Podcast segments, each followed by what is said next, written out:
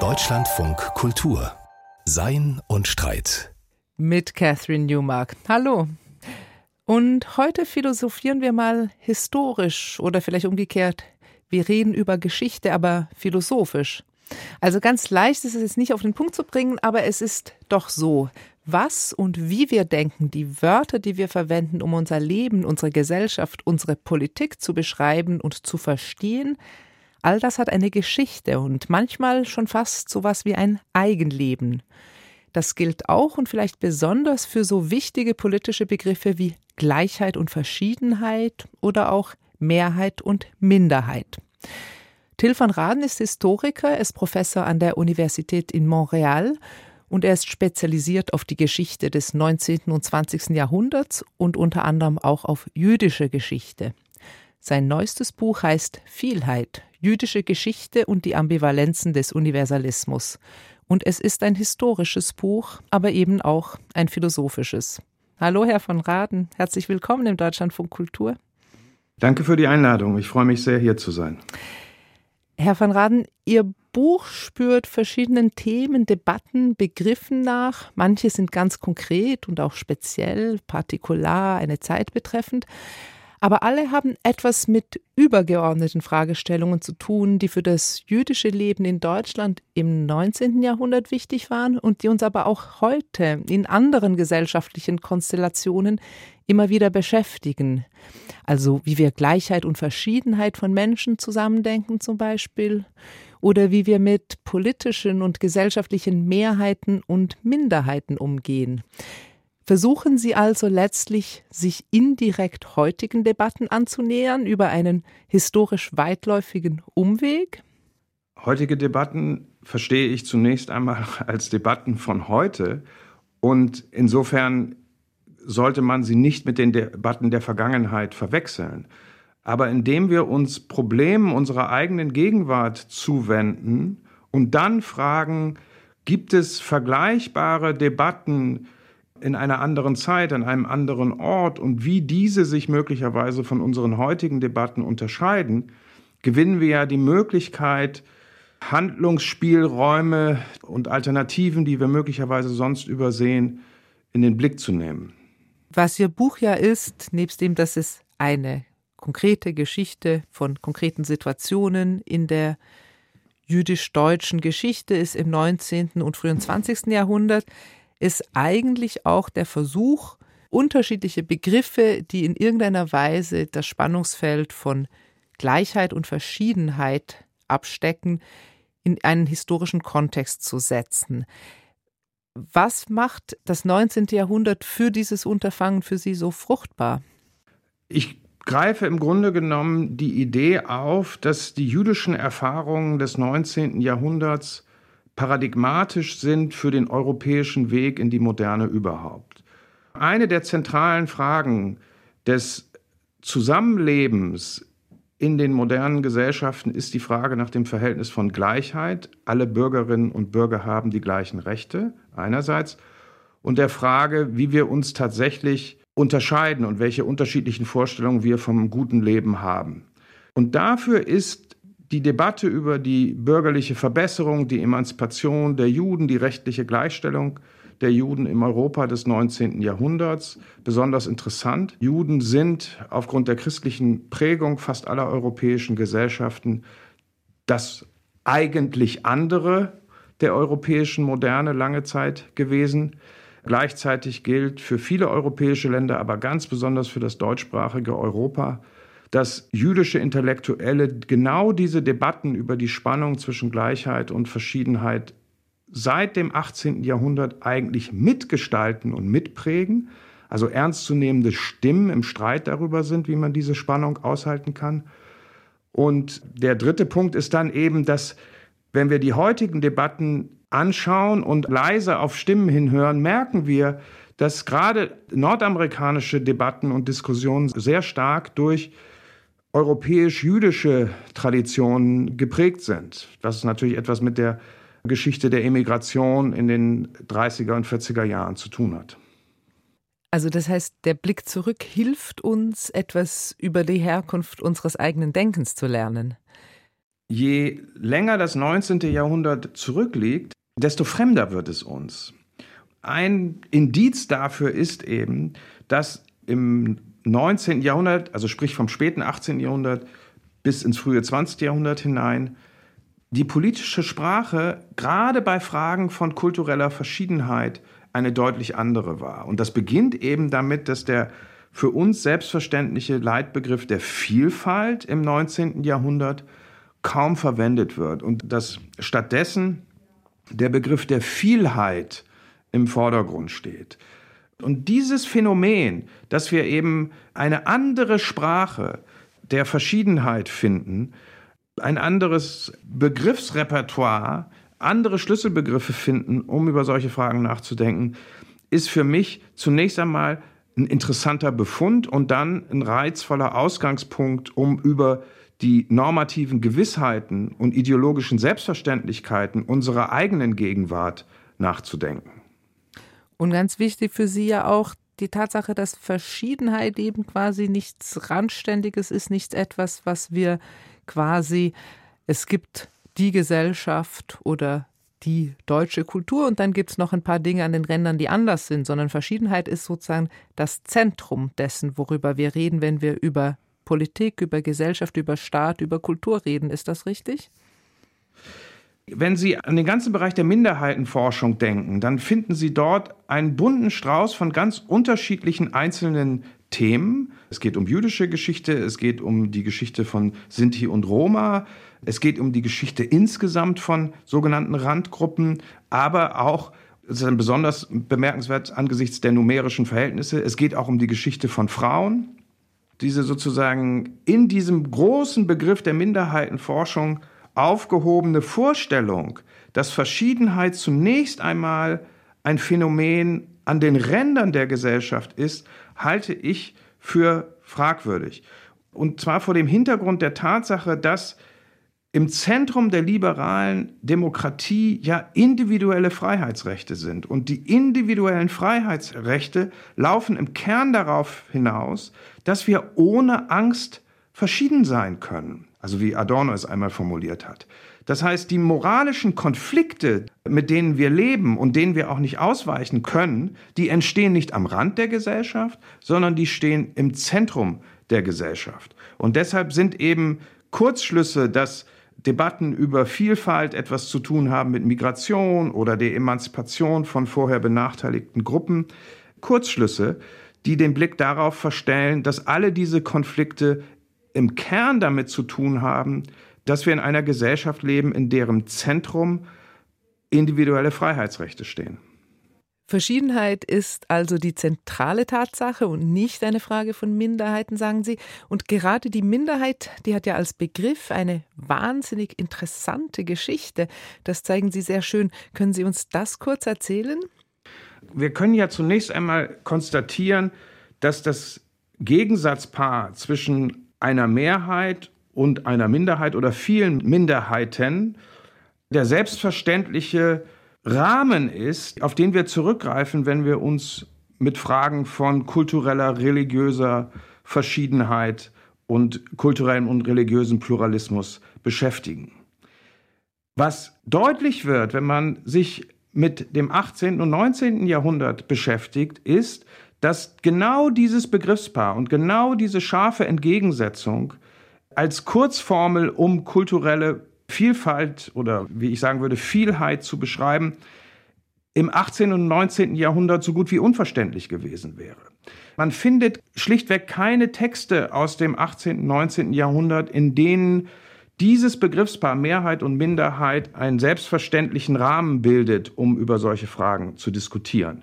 Das verändert sich mit den Pariser Verträgen des Jahres 1919 und innerhalb sehr kurzer Zeit findet man plötzlich in allen europäischen Sprachen dieses Begriffspaar als den selbstverständlichen Rahmen, um kulturelle Konflikte zu beschreiben.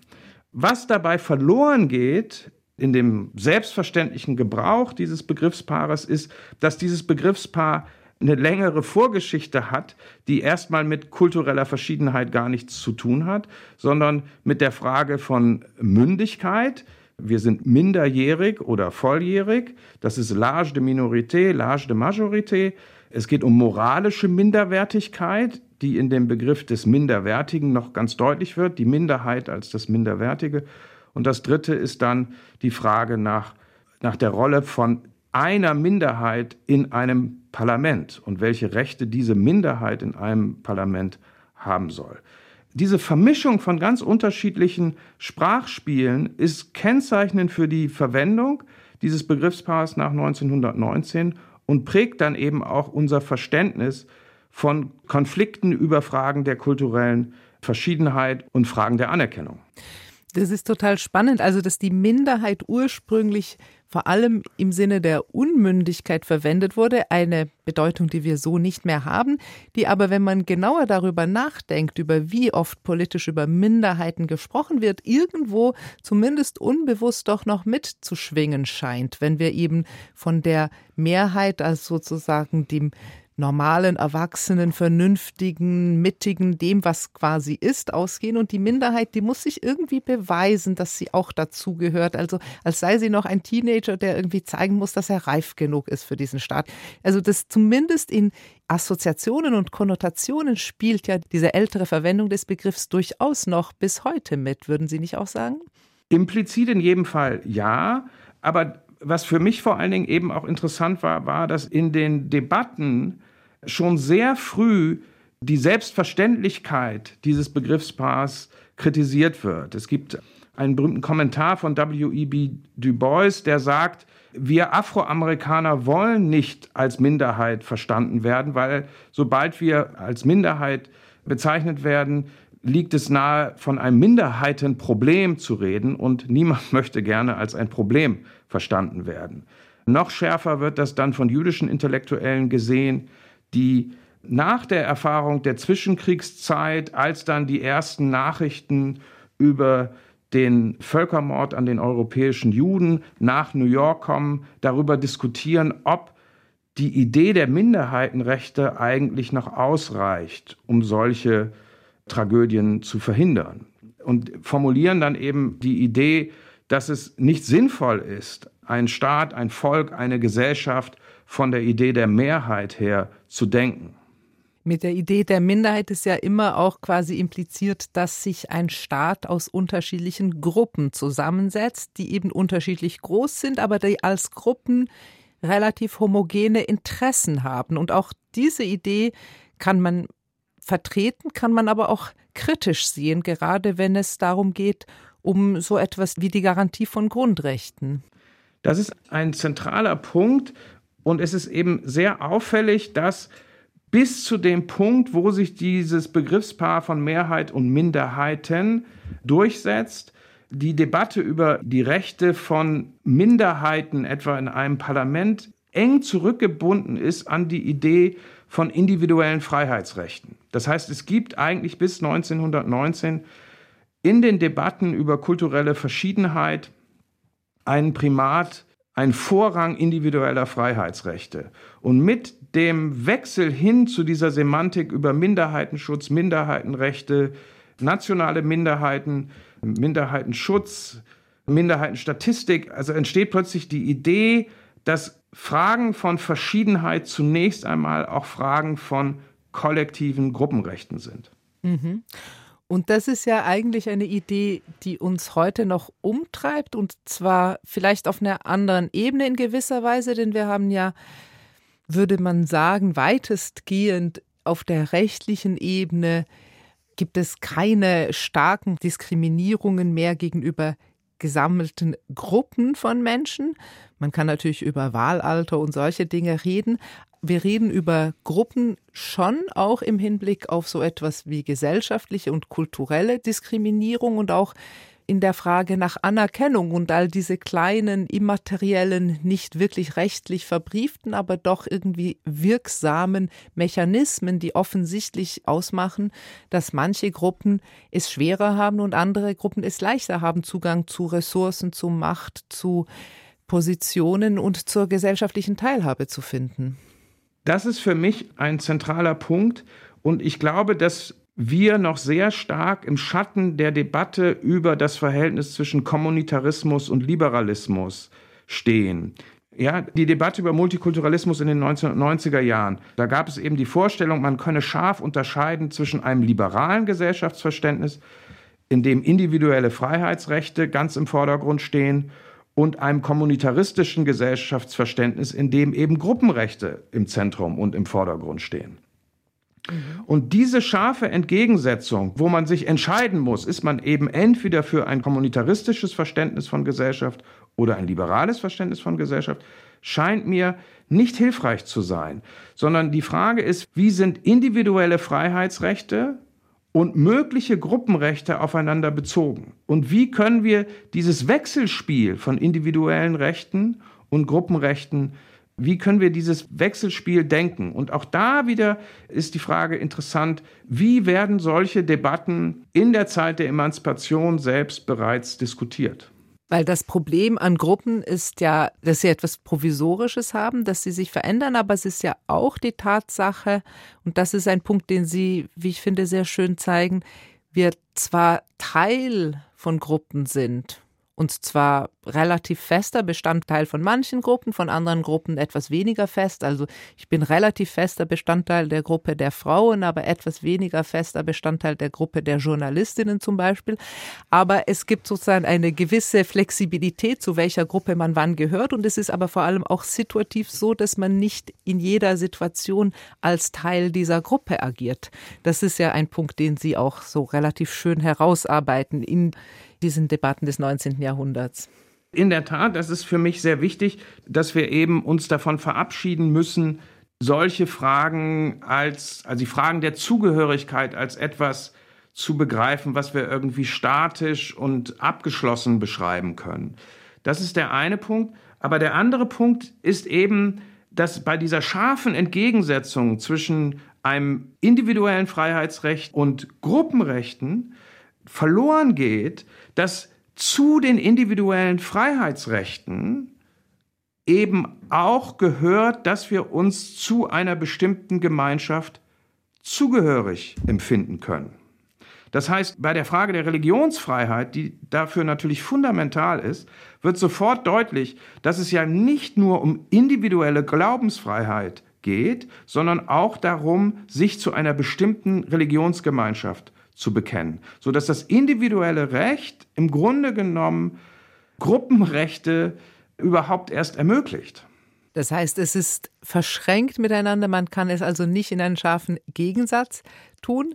Es hat natürlich aber auch Bedeutung, wenn wir über so etwas wie Differenzen nachdenken, dass nämlich diese Differenzen so auf sehr vielen Ebenen sich durchspielen lassen. Also sie für das jüdische 19. Jahrhundert haben ja schöne Beispiele auch, was die Bürgerlichkeit oder Nichtbürgerlichkeit von jüdischen Deutschen betrifft, das Geschlecht. Also da gibt es so sehr viele Ebenen, die eine Rolle spielen in der sozialen Lage und aber auch dann in der Sicht darauf, wie stark man sich zu welcher Gruppe zugehörig fühlt. Und deshalb ist es für mich eben auch nochmal wichtig, dass, also ohne dass das im Zentrum steht, dass es große Schnittmengen gibt zwischen einer feministischen Debatte über die Spannung zwischen Gleichheit und Differenz und jüdischen Debatten aus der Zeit der Emanzipationszeit über die Frage von einem sozusagen Versprechen von rechtlicher Gleichheit und Gleichstellung einerseits und einem emphatischen Recht auf Verschiedenheit andererseits. Wenn Sie jetzt an einige neuere Debatten über Postkolonialismus denken, dann stellen Sie dort fest, dass Sie dort auch wieder eine vergleichbare Denkfigur haben, dass wir dieses Verhältnis zwischen Gleichheit und Verschiedenheit eben nicht als ein entweder oder, wir müssen uns entscheiden, optieren wir für die Freiheit oder für die Gleichheit, denken, sondern dass wir immer versuchen, die wechselseitige Verschränkung dieser beiden Ideen in den Blick zu nehmen.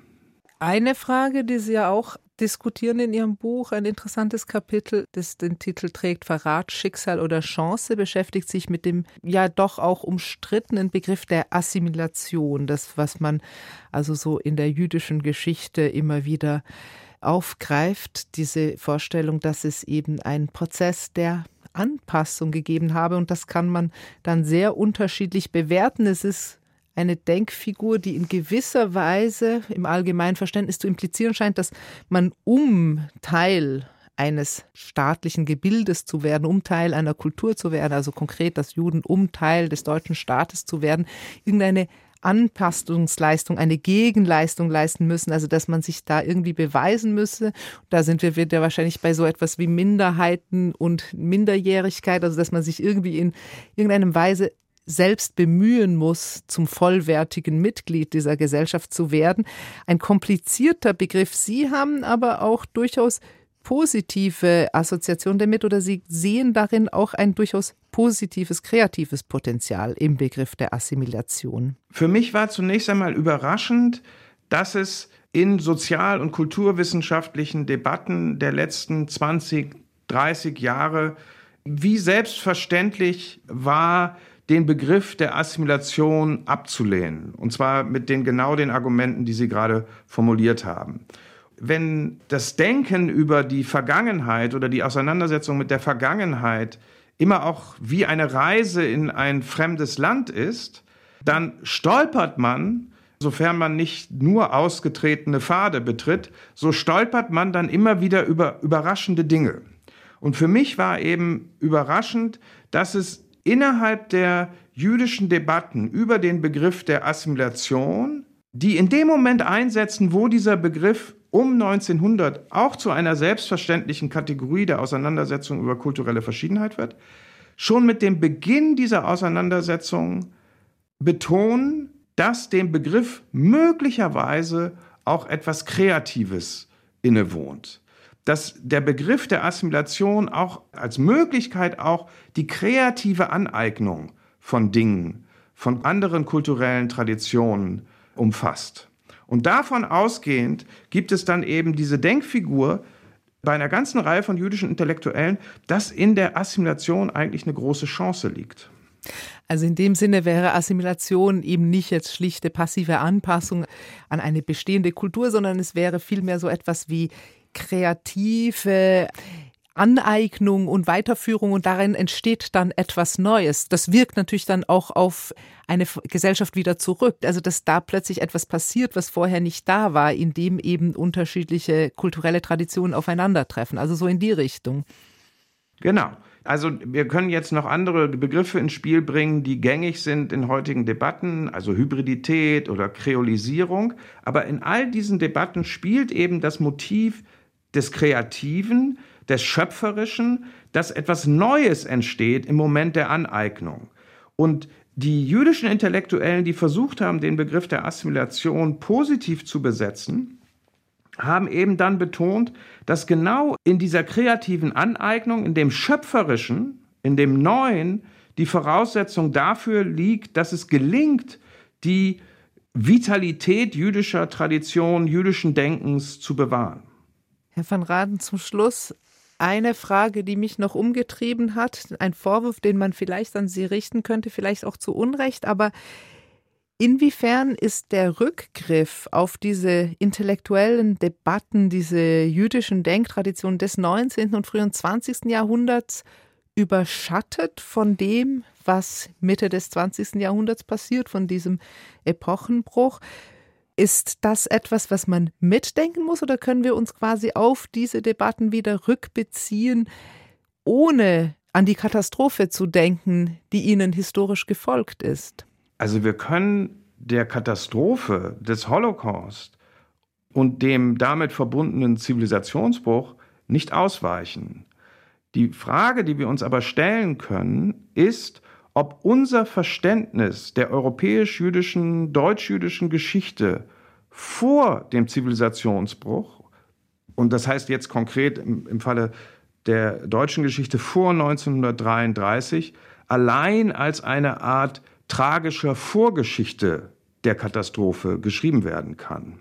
Ob der Zivilisationsbruch gleichsam unser Verständnis der jüdischen Geschichte der Emanzipationszeit insgesamt verschattet. Und ich glaube, dass wir uns damit keinen Gefallen tun, weil wir eben damit übersehen, welch, ja, wie soll ich das formulieren, welch großer Schatz an Bildern, Begriffen, Argumenten in diesen Debatten des 18. und 19. Jahrhunderts angelegt ist. Und dass es sich lohnen könnte, für unsere eigene Gegenwart diesen Schatz zu heben, weil wir dann einerseits auch einen fremden Blick auf unsere eigene Gegenwart gewinnen können, aber, und das ist für mich dann eben besonders wichtig, möglicherweise auch andere Handlungsoptionen in den Blick nehmen können. Also die Vorgeschichte, das, was vor dem Holocaust passiert, nicht als zwangsläufig auf die Katastrophe zusteuernd lesen, sondern als ein Prozess oder eine Geschichte, die möglicherweise auch anders hätte ausgehen können, aber die auf jeden Fall erstmal für sich steht und uns auch für heute Anregungen geben kann. Til van Raden, ganz herzlichen Dank für dieses Gespräch in Deutschlandfunk Kultur. Ich danke, vielen Dank. Heute, vor genau 30 Jahren, am 5. Februar 1993, da ist der Philosoph Hans Jonas gestorben. Eine der großen Figuren des 20. Jahrhunderts, einer der deutsch-jüdischen Denker, deren Leben und Schreiben geprägt war vom Zivilisationsbruch des Holocaust, der neu beginnen musste in der neuen Welt und der sich mit den Krisen des 20. Jahrhunderts ungeheuer intensiv philosophisch-denkerisch beschäftigt hat den es sich aber auch mit Blick auf die Krisen des 21. Jahrhunderts zu lesen lohnt. Und um an diesen wichtigen Denker zu erinnern, da bin ich jetzt verbunden mit Professor Jürgen Nielsen Sikora von der Universität Siegen. Er ist unter anderem Verfasser einer Biografie von Hans Jonas. Für Freiheit und Verantwortung heißt sie und Mitherausgeber des Hans Jonas Handbuchs. Hallo, Herr Nielsen Sikora. Hallo, Frau Niemark. Herr Nielsen-Sikora, die Neuauflage von Hans Jonas berühmten Buch Das Prinzip Verantwortung von 2020, sie hat ein Nachwort vom grünen Politiker und jetzigen Wirtschaftsminister Robert Habeck. Die Klimaaktivistin Luisa Neubauer zitiert immer gerne daraus. Und zuletzt vor gut drei Wochen in Lützerath, da zeigte sie sich auf Fotos nicht nur mit Schlamm und Polizisten, sondern sie hielt auch das Buch selbst, Hans Jonas Prinzip Verantwortung, in die Kameras. Ein Philosoph also, der noch gelesen wird, das ist doch erfreulich. Was macht denn dieses Prinzip Verantwortung so wichtig für die Klimabewegung? Ja, in der Tat ist das erfreulich. Also ich glaube, das Foto von Luisa Neubauer mit dem Prinzip Verantwortung in den Händen in Lützerath ist durch die Presse gegangen, das ist wahrgenommen worden. Das Buch ist ja vor über 40 Jahren bereits erschienen und Hans Jonas hat in diesem Buch sicherlich einige Aspekte, die heute im Zuge der Debatte um den Klimawandel, um Umweltkatastrophen, um Nachhaltigkeit diskutiert werden, vorgedacht und diskutiert und hat versucht, der ganzen politischen Diskussion eine philosophische Grundlage zu geben. Da werden wir gleich noch näher drauf eingehen, aber vielleicht noch ein paar Schritte zurück. Hans Jonas hat ja eine intensive und auch schwer in wenigen Sätzen zusammenzufassende Biografie. Also 1903 ist er geboren in Mönchengladbach. Er hat studiert unter anderem bei Martin Heidegger. 1933 musste er emigrieren nach der Machtergreifung der Nazis. Er ist dann nach London und später nach Israel ausgewandert. Er war in Israel in der Widerstandsbewegung tätig, hat in der jüdischen Brigade für die englische Armee gekämpft, als Siegerarmee in Deutschland wieder einmarschiert und er hat auch im Unabhängigkeitskrieg von Israel gekämpft. Danach ging er in die neue Welt nach Kanada zuerst und dann in die USA und wurde ordentlicher Philosophieprofessor, also eine wahnsinnig bewegte Biografie, und bei der fällt eben auf, dass eigentlich die großen und auch die bekannten Werke wirklich alles Spätwerke sind. Es gibt früher Sachen, die gehen so zur Gnosis, Existenzialismus, da geht es noch um ganz andere mhm. Themen. Das Thema allerdings der Natur und unseres Verhältnisses zur Natur, das entwickelt sich so scheint es zumindest, wenn man den Büchern folgt, so ab den 70er Jahren wird das also tatsächlich, wo Hans Jonas schon so 70 Jahre alt ist, also schon wirklich spät in seinem Leben, kommt es da zu einem tieferen Nachdenken über die Natur bzw. über den Platz des Menschen in der Natur, was ja auch ein Thema dieser Zeit ist, nämlich wie wir eigentlich mit dem technologischen Fortschritt umgehen können und den Nebenwirkungen, die dieser hat. Also vielleicht muss man noch mal einen Schritt zurückgehen, denn Sie haben richtig gesagt, die Gnosis ist eigentlich das erste Thema, was er behandelt bei Bultmann und Heidegger. Und er beschäftigt sich dann aber bereits in den 40er Jahren mit dem, was wir gemeinhin Leben insgesamt bezeichnen. Er macht Bekanntschaft in Kanada mit dem Biologen Ludwig von Bertalanffy und der bringt ihm einige biologische Grundkenntnisse auch bei und äh, er diskutiert viel mit ihm. Und als Soldat, umgeben von Tod und Leid und Schmerz, ist es dann das Leben, was ihn beschäftigt. Und er denkt über das Leben nach, schreibt Lehrbriefe an seine Frau und ab den späten 50er, frühen 60er Jahren ja, behandelt er dieses Thema, also die Biologie, das Leben, auch anthropologische Studien in dem, was nachher als Organismus und Freiheit als Buch erscheint. Und da ist eigentlich schon Grund gelegt, was in den 70er Jahren ihn dann beschäftigt, nämlich die Auseinandersetzung mit Technologie und ethischen Fragestellungen. Und wie geht er das an in den 60er Jahren? Also wie Sie jetzt gesagt haben, wenn er von Organismus, also wenn er vom Leben hm. ausgeht mhm. und über Organismus und Freiheit nachdenkt, also von welcher Richtung her kommt er auf diese Umwelt- und Lebensfragen?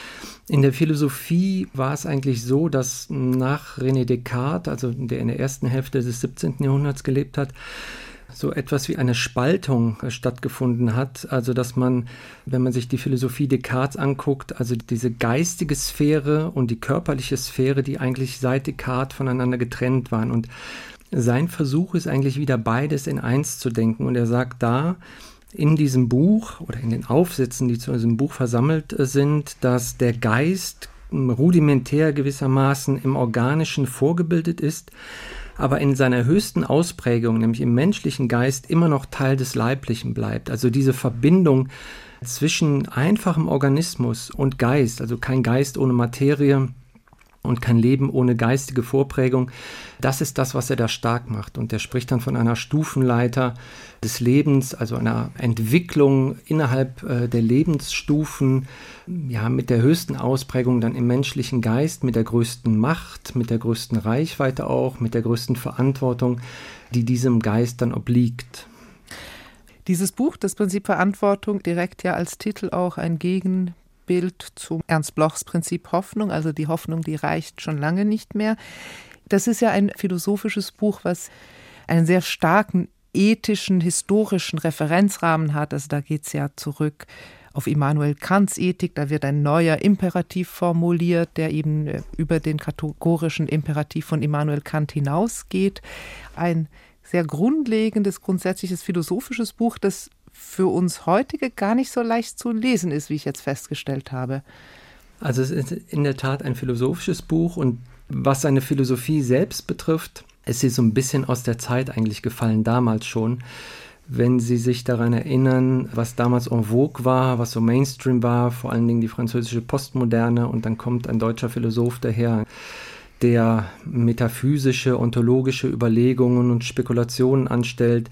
Das war damals schon nicht ja wirklich der Zeitgeist und heute ist es das wahrscheinlich noch weniger. Aber Sie haben recht, er setzt sich vor allen Dingen philosophisch mit Kant und Bloch auseinander. Kants Ethik, also den kategorischen Imperativ, gutiert er. Er sagt aber, dass der kategorische Imperativ und das musste er vielleicht damals auch gar nicht, äh, nicht diese äh, Kollektivdimension und die Nachwirkungen und Fernwirkungen äh, des Handelns mit in den Blick nehmen musste. Und er will eigentlich Kants Ethik um einen Imperativ ergänzen. Und das drückt er auch aus, ja, das macht er ausdrücklich, sagt er das in dem Buch, dass er ein Ergänzungsprinzip grundlegen will. Und das ist eben sein Imperativ, handle so, dass die Wirkungen deiner Handlung verträglich sind mit der Permanenz echten menschlichen Lebens. Also dass unser kollektives Handeln und die Fernwirkungen unseres Handelns mit in den Blick genommen werden und wir daraufhin unser Handeln in der Gegenwart ausrichten müssen. Das ist das eine. Und das andere ist die Auseinandersetzung mit Bloch, die sicherlich auch vor der Folie des Kalten Krieges zu lesen ist, also Bloch als Marxist, der in seinem Prinzip Hoffnung die marxistische Philosophie durchscheinen lässt Jonas kritisiert das, vor allen Dingen Blochs Rede vom eigentlichen Menschen, also diese Hoffnung auf den kommenden Menschen, der dann die Dinge richten wird. Und er, also Jonas, geht eigentlich immer eher von der Gegenwart aus. Was müssen wir jetzt tun, damit wir die Zukunft menschenwürdig gestalten können? Wenn ich es richtig verstehe, ist ein Ausgangspunkt für sein Nachdenken über Umwelt und über wie wir mit Umwelt umgehen sollen und mit dem Planeten, eigentlich so etwas wie der Gedanke, dass wir selbst Teil dieser Umwelt sind, aber nicht im Sinne dessen, dass wir eben genauso rohe Materie sind wie der Rest der Welt, sondern im Sinne dessen, dass eigentlich die ganze Welt in gewisser Weise beseelt ist, genau wie wir. Also jetzt ganz grob gesagt. Ja, vielleicht kommt da auch immer so ein wenig dann doch ein religiöses oder ein theologisches Moment mit hinein. Er wollte eigentlich eine Ethik ohne Engel schreiben, aber die spielen dann doch immer wieder damit hinein. Also der Schöpfungsgedanke, dass uns diese Welt, aber auch das, was wir selbst sind, gegeben ist und dass wir das nicht einfach verspielen dürfen. Es ist auch immer so dieser Gedanke, was wollen wir denn selbst eigentlich oder was wollen wir auf keinen Fall? Was soll auf jeden Fall erhalten bleiben? Und das Leben ist eben als das höchste Gut dieser ganzen Entwicklung etwas, was auf jeden Fall erhalten bleiben sollte, nach Jonas. Aber ähm, ich glaube, dem könnten wir uns auch ganz gut anschließen. Mhm. Dazu hat er ja auch ein, ja, eine Art Erkenntnisinstrument und Entscheidungshilfe entwickelt, die Heuristik der Furcht, also gewissermaßen der Versuch, hier eine Hilfe an die Hand zu geben, wie wir Entscheidungen treffen können ja, er sagt, also wir müssen uns im Grunde genommen die Werte bewusst machen, die uns wichtig sind. Wofür lohnt es sich denn überhaupt Furcht zu haben? Also was ist uns wirklich etwas wert? Und das Aussterben der Menschheit oder die Beendigung allen Lebens wäre sicherlich etwas, was niemand möchte.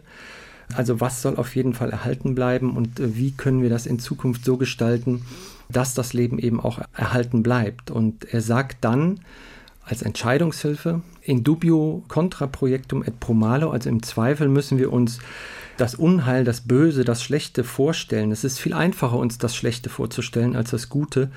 Und wenn die Gefahr besteht, dass dieses Schlechte tatsächlich Realität wird, dann sollten wir gut überlegen, ob wir ein Projekt tatsächlich verwirklichen oder nicht. Und da sind wir vielleicht wieder bei Luisa Neubauer, die in Lützerath äh, genau dieses Buch in die Kameras hält, weil äh, ich glaube, das hat sie besser verstanden als viele andere.